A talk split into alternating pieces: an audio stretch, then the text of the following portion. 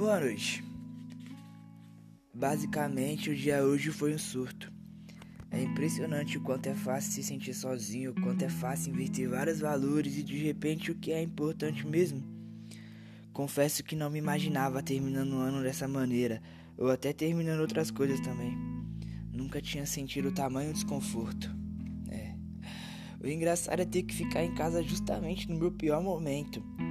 Nos sentimos meio inferior aos nossos próprios sentimentos. Eu sei o que eu quero, a confusão vem do outro lado. Nesse momento me vejo preocupado com tudo, mas sei também que preciso me acalmar e resolver uma coisa por vez. Todos precisam de alguém. Eu tenho certeza que alguém será a calmaria que eu preciso. Dá para entender muita coisa quando não se tem tanto. Não sou o maior revolucionário, talvez eu seja o professor dele. Meus objetivos não ficarão a segundo plano. A vida vale a pena. Tem que amar a vida, sabe? Eu tô feliz de ter encontrado. A vida é um grande processo. Alguns se dão bem nesse grande processo complexo. Outros se perdem eu não sei definir a vida. Mas sei que viver não é esperar. O que eu espero desse ano de 2022 é tudo que eu possa refletir e realizar. E a lista de compras que eu, que eu tenho, né? Eu quero aprender a andar de skate, tocar um teclado Quero uma luz grande assim no meu quarto pra anotar as tarefas diárias. Talvez uma televisão pra assistir Harmony Mother tranquilo. o equipamento de gravação também para me deixar registrado tudo que se passa na minha mente. Né? E buscar entender também que às vezes quase se entregar aquilo que não queremos também nos machuca muito. O fato 1 um é que eu considero a loucura um dos maiores graus de inteligência.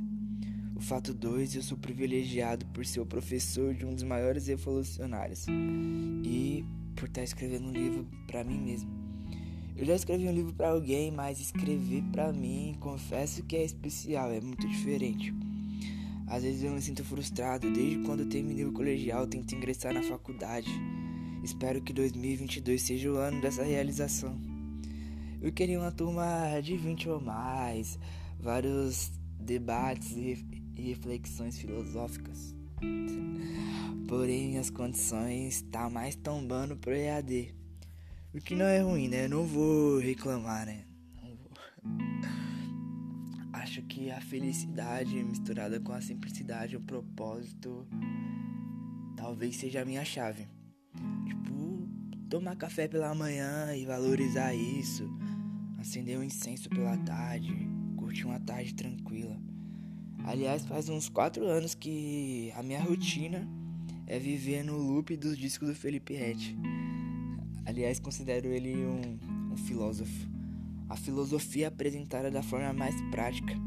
Quando ele fala, nem que nada sei, eu sei, Sócrates errou, é uma reflexão que eu acredito que orgulharia o próprio o equilíbrio da prática e da teoria.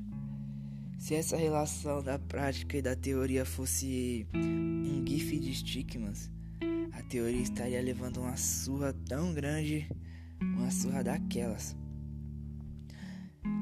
A pergunta que fica é: até onde chegaria alguém guiado pela intuição? Eu não sei responder, porém, em algum lugar ela ia chegar. Agora, alguém guiado somente pela razão tem muito mais chances de não sair do lugar. Precisamos sair de casa. Quando acabar a pandemia, obviamente, mas foi só uma metáfora. O equilíbrio é a chave. Talvez exagerar na, na intuição até chegar na dose correta seja melhor do que ser guiado só pela razão. Eu sei que tem várias condições, mas o mundo é probabilista. Os maiores cientistas não conseguem prever o futuro por conta disso. Nascemos nos preocupando com tudo. Precisamos escolher a dedo o que se preocupar. Que, o que é mais importante? Um propósito, um objetivo, sonhar? A vida pode ser linda em tantos níveis, tipo aquela versão em piano da sua música favorita. Do nada, no meio de um sábado, um olhar pro outro, se arrumam em meia hora e pegam o primeiro expresso de Guarulhos. O destino pode ser o Parque Ibirapuera. A simplicidade é linda, a simplicidade é maravilhosa. Só que ela não pode ser confundida com miséria. Conversar uma tarde toda sem pressão, é isso que eu quero pra minha vida, sabe? Não ter que ficar explicando o porquê de eu ter escolhido a minha profissão. É o que eu amo fazer.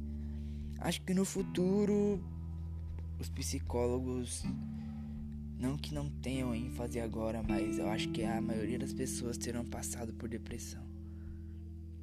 Eu acho que nós precisamos de um tempo sim para reflexão. Eu acho que uma sequência de ações feitas pela intuição também não é a solução.